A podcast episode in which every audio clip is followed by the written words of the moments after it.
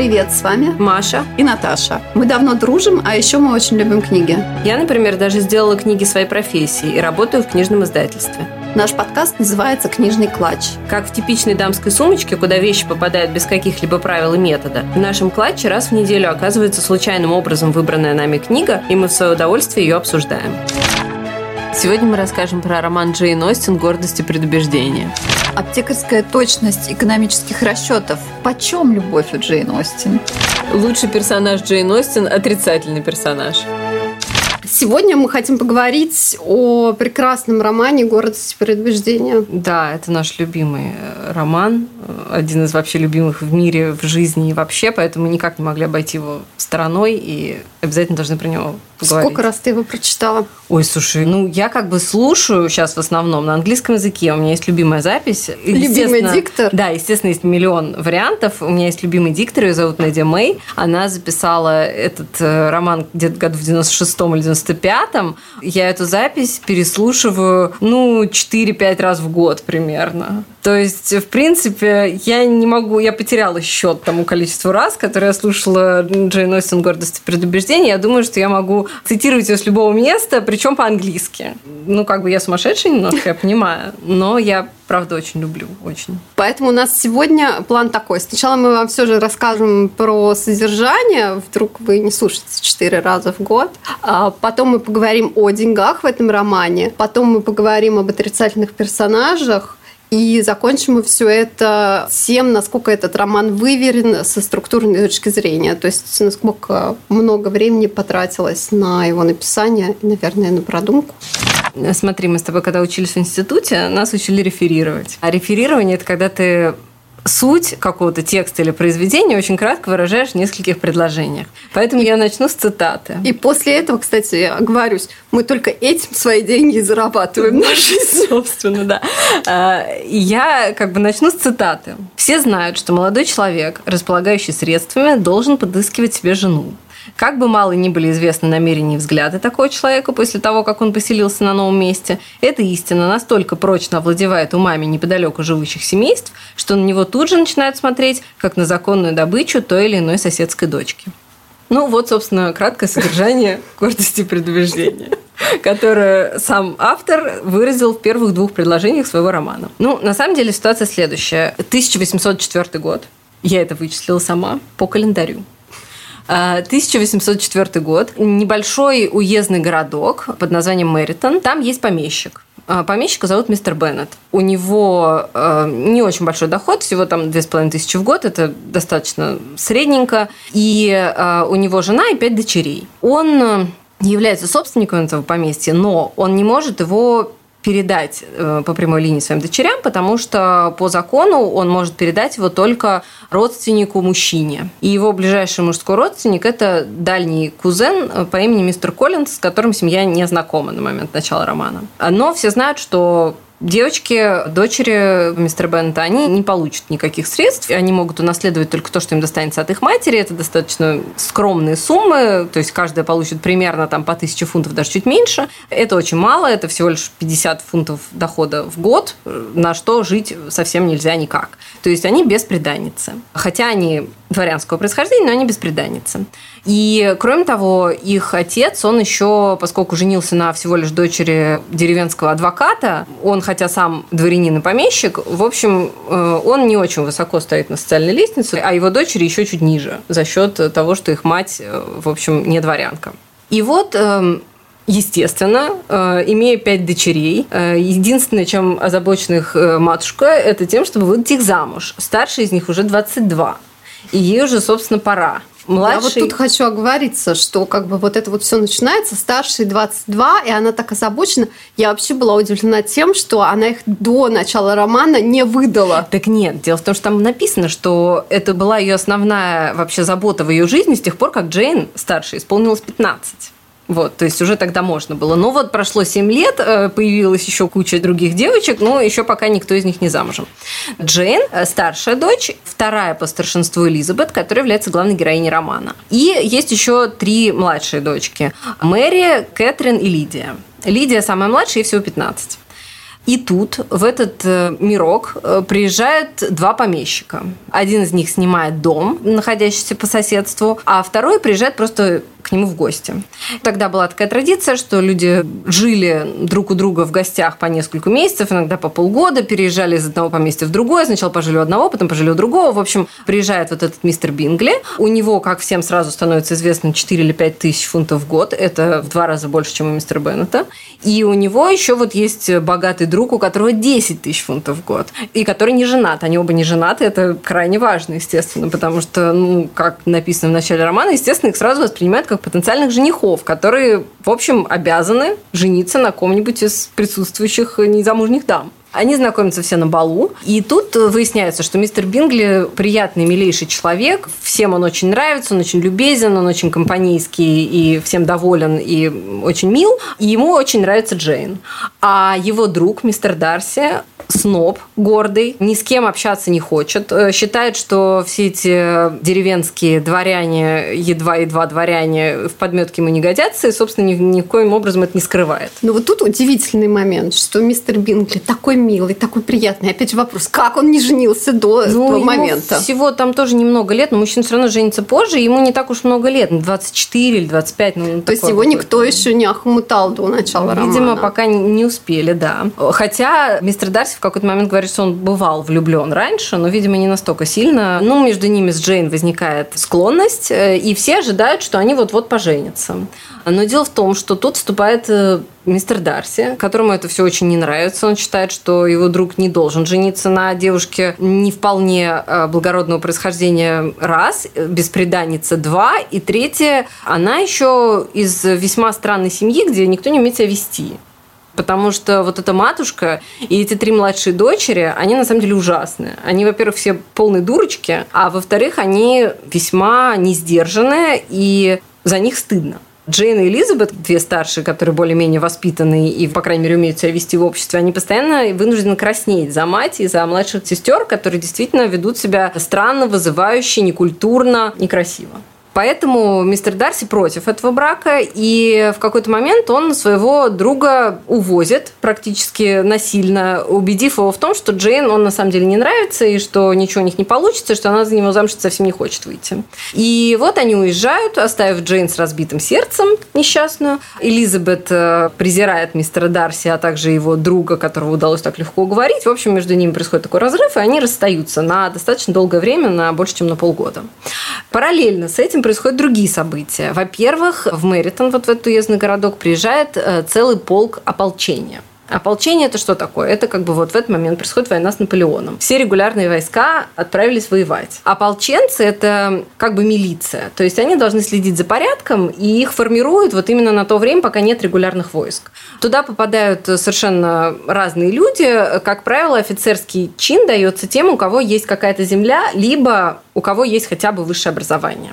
Вот они знакомятся с этими офицерами, которых большое количество приехало. Девушки тоже, естественно, все в них влюблены, потому что, ну, красные вот эти мундиры, это же безумно романтично. И вообще мужчины, опять же, что редкость. И на долю Элизабет достается некий мистер Уикхэм который мало того, что очень красив, э, привлекателен, очень любезен, он еще, кроме того, подпитывает ее неприязнь к мистеру Дарси, рассказывая такую историю, что их семьи Уикхэма и Дарси были связаны, потому что отец Уикхэма был управляющим поместья старшего мистера Дарси. И старший мистер Дарси, умирая, якобы завещал Уикхэму приход. Уикхэм должен был стать священником и получить этот приход. Но когда старший мистер Дарси умер, младший мистер Дарси не дал ему этот приход нарушив таким образом волю своего отца. И вот эта вот э, слезливая история о том, как несчастного красавца мистера Уикхэма лишили прихода и заставили уйти в армию, потому что у него не было другого выхода. Вот она безумно нравится Элизабет, э, и сам он ей тоже нравится, привлекает, и, в общем, между ними тоже возникает некая приязнь.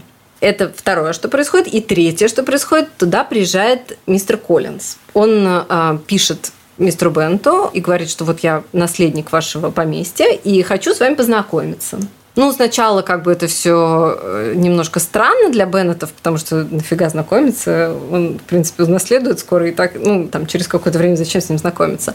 Но он в своем письме делает достаточно прозрачный намек на то, что вот я понимаю, что я вот, типа, ваш наследник, и постараюсь минимизировать ущерб, который я вам нанесу таким образом. Миссис Беннет сразу смекает, что он собирается жениться на одной из ее дочек, э, ждет вас большим нетерпением. И вот он приезжает, и когда он узнает, что Джейн самая самая красивая и самая старшая из дочек уже занята, он тут же переключается на Элизабет и считает, что она обязана за него выйти замуж. Он вообще жутчайший совершенно персонаж, он священник, и в одной книге, которую я читала, американской, он очень точно описывается как раздражающий зуд в человеческой форме он ужасен. Он совершенно тоже не умеет себя вести. Он глупый, напыщенный, совершенно ну, невыносимый просто, абсолютно. И когда он сватается к Элизабет, естественно, она его отвергает это его дико обижает. Естественно, он в нее не влюблен, ему, в принципе, наплевать. Он просто, ну, как бы решил, что тут ему точно не откажут, и действовал наверняка. Он считает, что он снисходит к вот этим вот девочкам, поэтому он считает, что она обязана была согласиться. Она вдруг каким-то образом оказывается такой капризный и несговорчивый и не соглашается. Он после этого через три дня делает предложение ее ближайшей подруге, которая тоже беспреданница, и которая не испытывает ни малейших иллюзий по поводу вот этих мужчин, брака, там все такого, понимает, что ей просто нужно выйти замуж, а ей уже 27, и шансов у нее мало, и поэтому она соглашается и тут же выходит за него замуж. Она говорит такую прекрасную фразу о негативных чертах, что не надо с ними знакомиться да, до что, брака, еще будет конечно, достаточно времени. Конечно, что не нужно вообще э, сильно знать о недостатках человека, с которым тебе предстоит прожить жизнь, потому что, ну, и так потом узнаешь мистер Коллинз женится на Шарлотте. Девочки Беннет остаются разочарованными и незамужними. Уикхэм Элизабет не делает предложение, потому что, ну, собственно говоря, у нее денег нет, у него денег нет, и, в общем, это был бы достаточно неудачный союз. Проходит какое-то время, Элизабет отправляется в гости к Коллинзам. Они ее приглашают, Шарлотта ее ближайшая подруга, она приглашает ее к себе в гости. А мистер Коллинз, он священник, и его приход находится во владениях по странному совпадению, тетки мистера Дарси. И так получается, что в то время, когда Элизабет гостит у Коллинзов, мистер Дарси приезжает к своей тетке. И они начинают ну, типа общаться. Хотя Элизабет мистер Дарси неприятен, она с ним общаться особо не хочет, но они оказываются в достаточно ограниченном кругу, и волей-неволей им как-то приходится взаимодействовать. И вдруг совершенно неожиданно он делает ей предложение она абсолютно даже не представляет, что он в нее влюблен, более того, он ей глубоко неприятен, и она не понимает, как это могло произойти. Естественно, она ему тоже отказывает. И он уезжает разочарованный, разозленный. Но перед тем, как уехать, он пишет ей письмо в котором раскрываются очень важные вещи. Во-первых, когда он ей делал предложение, она ему сказала, что она ни за что не видит за него замуж, потому что она знает, как ужасно он поступил с Уикхэмом. И тут выясняется, что Уикхэм на самом деле все это соврал. Вот вся эта история слезливая, она вся была придумана. Ему не обещали никакого прихода, никто ничего не нарушал, а он, помимо того, что сам вел достаточно распутную жизнь, он еще пытался соблазнить сестру мистера Дарси и обманом заставить ее выйти за него замуж. То есть вообще опозорить ее хотел. И второй момент, который выясняется, что что э, мистер Дарси признается в том, что он разлучил Бингли со старшей сестрой Элизабет, потому что считал, что этот брак неподходящий, э, потому что все члены семейства Бентов не умеют себя вести. Элизабет, прочитав это письмо, ну, в ее душе происходит сумбур полнейший сначала, а потом у нее раскрываются глаза на очень многие вещи. Во-первых, она действительно понимает, что она поддалась каким-то вот этим чарам и икам и вела себя просто как идиотка и поверила в совершенно невероятную историю. А во-вторых, она понимает, что разочарование Джейн, в нем виноват не Дарси, не Бингли, а ее собственная семья. Кто ни один приличный человек просто не хочет с ними ассоциироваться. Ну, вот это вот разочарование, она с ним возвращается домой, расстроена, конечно, и так далее. Ну и после этого следующее путешествие, следующая сцена. Она летом едет со своими тетей и дядей на север. И так получается, что они забредают в поместье мистера Дарси. И опаньки, там снова оказывается мистер Дарси. Хотя Элизабет не хотела с ним встречаться, и она понимает, что это выглядит достаточно неприлично, то есть вроде как между ними произошла вот эта сцена, он ей сделал предложение, она ему отказала, он написал ей письмо, и вообще это все так достаточно эмоционально и так далее. И она понимает, что если он, допустим, ее там у себя дома увидит, то он подумает, что она просто бегает за ним. Она этого не хочет совсем. И перед тем, как туда отправиться, она честно узнает, дома он или нет. И ее уверяет, что его дома нет. Но так получается, что он оказывается дома, и он видит ее у себя в поместье. Ну и вместо того, чтобы ее прогнать, как она ожидает, или там просто весьма холодно с ней пообщаться и сделать вид, что он с ней не знаком, он возобновляет знакомство, приглашает ее на обед, знакомит ее со своей сестрой и, в общем, ведет себя э, супер любезно, супер вежливо. И вот тут Элизабет понимает, что на самом деле он ей нравится. Но еще поместье. Ну, поместье да, да, ей да. тоже понравилось. Да, поместье ей нравится. Она думает о том, как было бы прекрасно быть хозяйкой этого места. А тут появляется хозяин этого места. И она понимает, что, в принципе, быть женой этого человека, в общем, было бы не так уж плохо. И она уже думает о том, что, может быть, если он обратится к ней вновь, имеет смысл согласиться. И тут происходит самый провал, потому что ее младшая сестра Лидия, которой ну, было 15, сейчас ей вот всего только-только стукнуло 16, она сбегает с офицером. То есть э, позорит все семейство, причем она сбегает с тем самым Уикхэмом, про которого уже все знают, что он сволочь последняя. И кроме того, она не выходит за него замуж. То есть она живет с ним, и при этом они не женаты.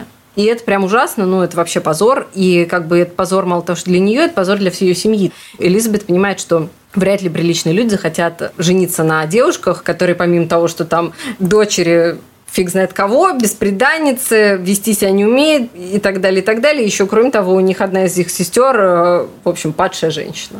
Это, конечно, все ужасно, она очень переживает, но вдруг каким-то образом так получается, что ее сестра все-таки выходит замуж за Уикома. Она сначала не понимает, как это произошло, но потом она выясняет, что они сбежали в Лондон, а мистер Дарси, который знал Уикхэма из его прошлой жизни и предполагал, где он мог скрываться, нашел его и заставил э, жениться на Лидии. Дал ему денег, купил ему место в полку, то есть в армии уже регулярной, и заставил жениться. Когда она это узнает, она, конечно, понимает, что он сделал это ради нее, и, конечно, это очень льстит и так далее. И тут мистер Дарси и мистер Бингли возвращаются. Ну и дальше все. Тут они заплатили, просто мистер Дарси заплатил уже столько денег, что да, ему да, пришлось да, сделать ему, еще одно да, предложение. Он, конечно, уже было Элизабет, э, Бингли женится на Джейн, все прекрасно. Там такой забавный эпизод уже в конце, когда ну только что Лидия вышла замуж, слава богу, за этого мерзавца. Тут э, Джейн только-только вот оказалась помолвлена с Бингли, и, и буквально проходит там, не знаю, неделя, и приходит э, мистер Дарси и просит руки Элизабет. И она это все обсуждает со своим отцом, с которым у нее очень хорошие отношения. И когда она выходит из его комнаты, он говорит, ну, если там э, какие-нибудь еще молодые люди пришли за Кэтрин и Мэри, то давай присылай их сюда, я как раз совершенно свободен. Две самых достойных дочери Беннетов вышли замуж, самая недостойная тоже, к счастью, вышла замуж, и, в общем, все закончилось хорошо. Так, а теперь мы поговорим о деньгах. Ну, о деньгах уже было частично, да. но на самом деле деньги играют там большую роль. Да, я очень часто слышала, что все говорят, что вот Джейн Остин, там вот эта меркантильность, эти там вот эти... А я еще слышала, что все женщины меркантильны. Да, и вообще вот она все время пишет про деньги, она действительно все время пишет про деньги.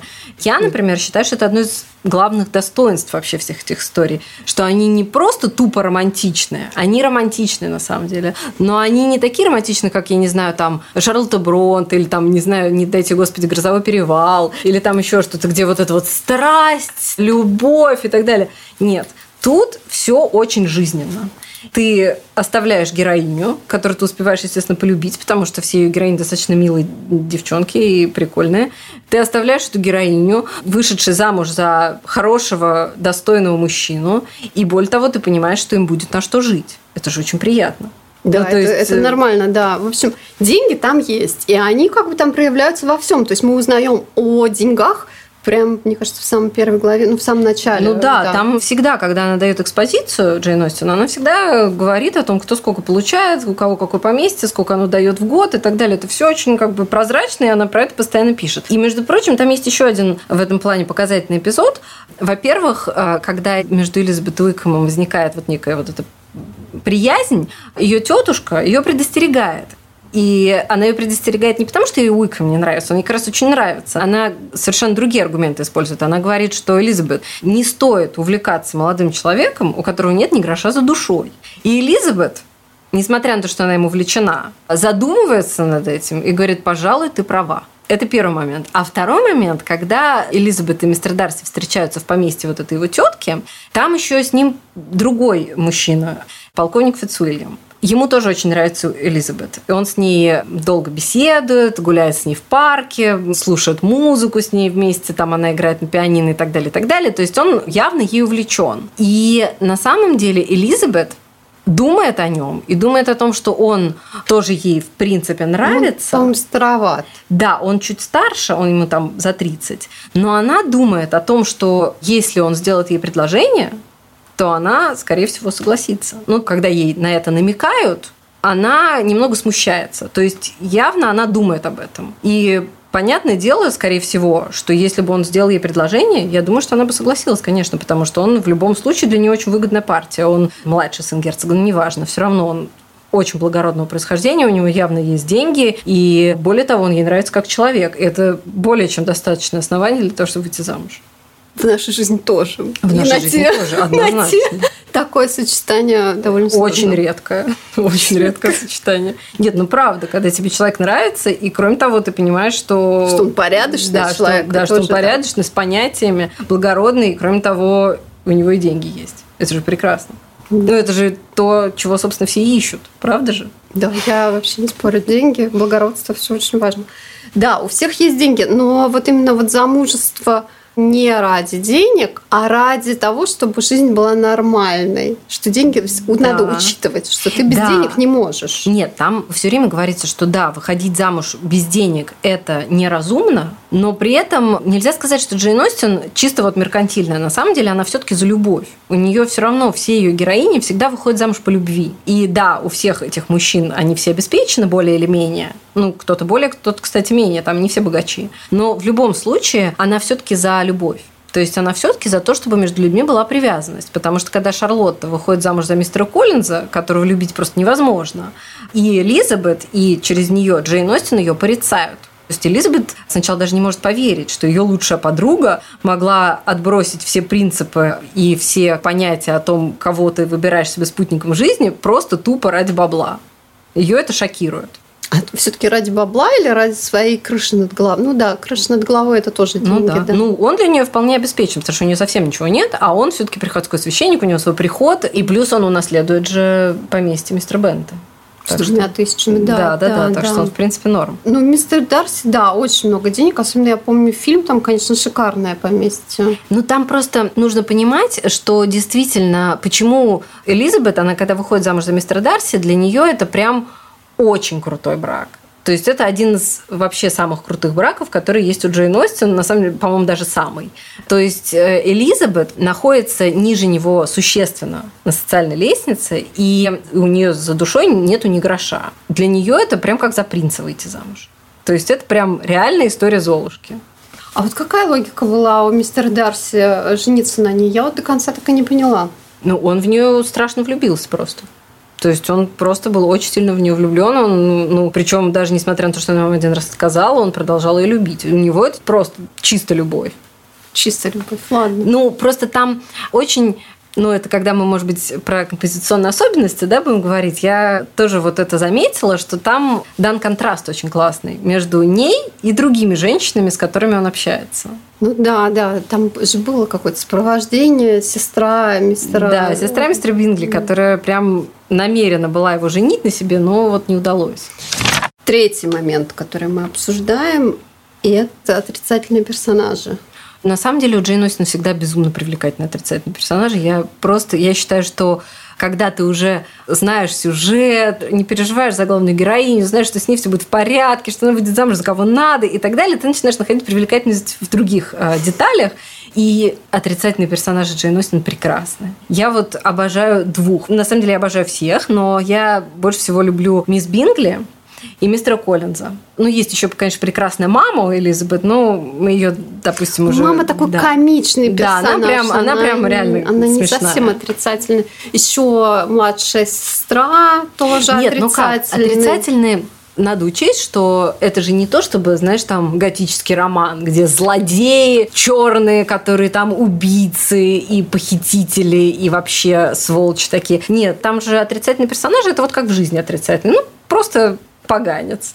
Таком духе. Ну что, мистер Коллинза мы уже обсудили со всех сторон. Он противненький. Нет, ну там как описывается то, что он противненький. Это понятно, что он противненький. Но мистер Коллинз прекрасен тем, что он говорит всегда вслух то, что обычно никто не говорит. Подожди, то, что обычно никто не говорит. Мы все знаем людей, которые говорят вслух то, что не надо говорить. Да, но вот он, надо. один- ну так и мы их не любим за это. Мы их не правда любим, же? да. Ну вот он один из этих людей, потому что он, например, когда происходит вот эта история с тем, что Лидия сбегает, он пишет письмо мистеру Беннету, в котором он говорит, и пишу вам это письмо, чтобы выразить сочувствие. А следующая фраза, что А, вы сами виноваты в том, что ваша дочь сбежала, и Б, как же я рад, что Элизабет отказала мне и не вышла за меня замуж, иначе мне пришлось бы тоже типа принять на себя часть этого позора просто топчик.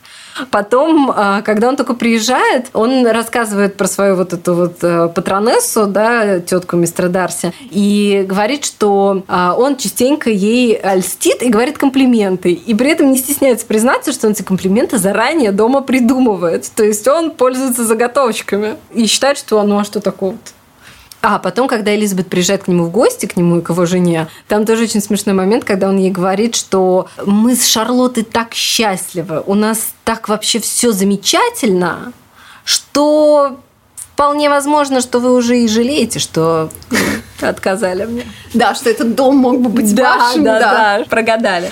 И еще прекраснейший момент, когда, э, ну, тетка мистер Дарси, она, естественно, против того, чтобы мистер Дарси Она, кстати, женился. очень противная, у нее еще э, дочка ужасная. Да, она хотела, чтобы мистер Дарси женился на ее дочери, потому что они оба очень богатые, они объединили бы два огромных поместья и стали бы просто там, Супер богатая. да. Поэтому она безумно против этого брака. Она приезжает к Элизабет, говорит ей жуткие гадости, что типа вы вообще никто, и как вы можете претендовать на моего прекрасного племянника и так далее. Ну, то есть там просто прекрасный монолог идет. И мистер Коллинз пишет э, письмо отцу Элизабет, в котором он пишет, что вот до меня дошли слухи, что ваша дочь Элизабет собирается сделать очень выгодную партию. Но я, конечно, понимаю, что вы постараетесь как можно быстрее воспользоваться этим выгодным предложением. Но, типа, имейте в виду, что тетка против. И мне кажется, это так прекрасно. То есть он сам живет вот в этих понятиях, что типа вы должны, ну, вам сделали такое крутое предложение, конечно же, типа вы должны им воспользоваться. То есть у него там вот это все чувства, это все, это как бы вообще это никак не рассматривают. И более того, совершенно не стесняется об этом написать. Ну, он пишет даже то, что он сам факт, что он Да. что-то такое пишет, это уже как-то неприлично. Ну да, он еще, я думаю, там достаточно прозрачно, что он, конечно, все-таки раздосадован, что Элизабет вот ему отказала, а тут как бы ей подвернулась более выгодная партия. И он, ну как Значительно более Да, выгодно, как-то значительно. так вообще. И есть еще мисс Бингли прекрасная. Она сестра мистера Бингли, как я уже говорила, она с ними везде тусуется вместе, и она очень сильно хочет, чтобы Дарси на ней женился. И она использует, если есть, вот знаешь, э, написать учебник о том, как себя ведут э, глупые бабы, которые хотят э, захомутать мужчину, вот она просто действует по классике. Она, значит, постоянно ему льстит. Она Ну, подожди, постоянно... это обычно работает. Я да, извиняюсь, да, это да, да, да, работает. да. Это, ну, обы- кстати, да. Она постоянно с ним вступает в коммуникацию. То есть она хочет, чтобы он все время с ней общался и чтобы как бы, ну, заполнить пространство вокруг Ну, вот это него уже собой. перебор, это плохой вариант. А вот просто льстить это нормально. Да, потом она очень сильно восторгается его сестрой и его домом. И это тоже достаточно Это типичные перебор. способы. Нет, естественно, это перебор, но просто это достаточно типичные способы. То есть, когда ты вокруг мужчины создаешь вот такое вот, что типа вот и это прекрасно, и то прекрасно, и ко всему этому я имею какое-то отношение, потому что, ну вот я же и с сестрой дружу, и типа вот ваш дом мне так нравится. И как бы, ну вот, то есть она пытается вот этим вот искусственным банке тоже нравится. Да, да, естественно. Она как бы пытается всеми способами как-то создать вокруг мистера Дарси такую как бы обстановку, где вот ему, куда он не повернется, везде она.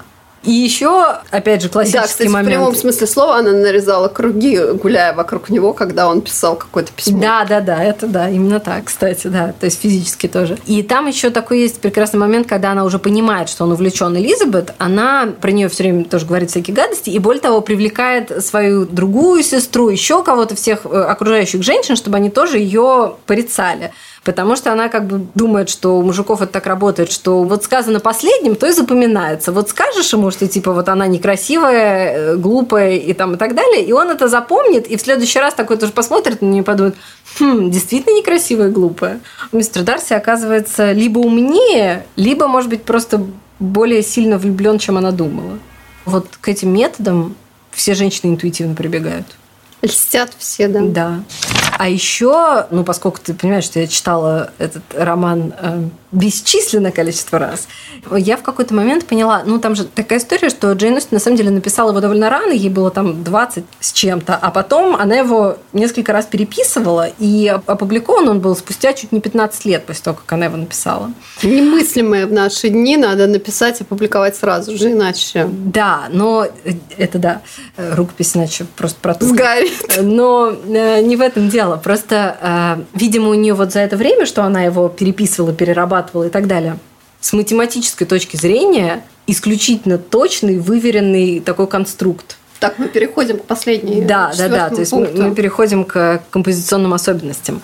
Во-первых, там совершенно невероятная точность и зеркальность сюжета. То есть у нее как бы все события повторяются в правильной последовательности. То есть вот, например, когда Элизабет отказывает мистеру Коллинзу, и он ей говорит, вы шутите типа так всегда все делают все женщины, они когда хотят принять предложение, они на самом деле сначала отказываются, э, чтобы типа усилить мою любовь, ну в таком духе. Ну, Мы не будем сейчас такой. начинать о том, что происходит в дискуссии в феминизме, да, но это как активного бред, согласия да. или что? Нет, не я вообще не представляю себе на самом деле э, такую ситуацию, что тебе типа мужчина, которого ты любишь делать предложение, такая, ах нет, пожалуй нет вот я три раза откажу, на четвертый соглашусь. И именно это ему и говорит Элизабет, что я не из тех женщин, которые отказывают мужчине и берут на себя риск, что он предложит им еще раз.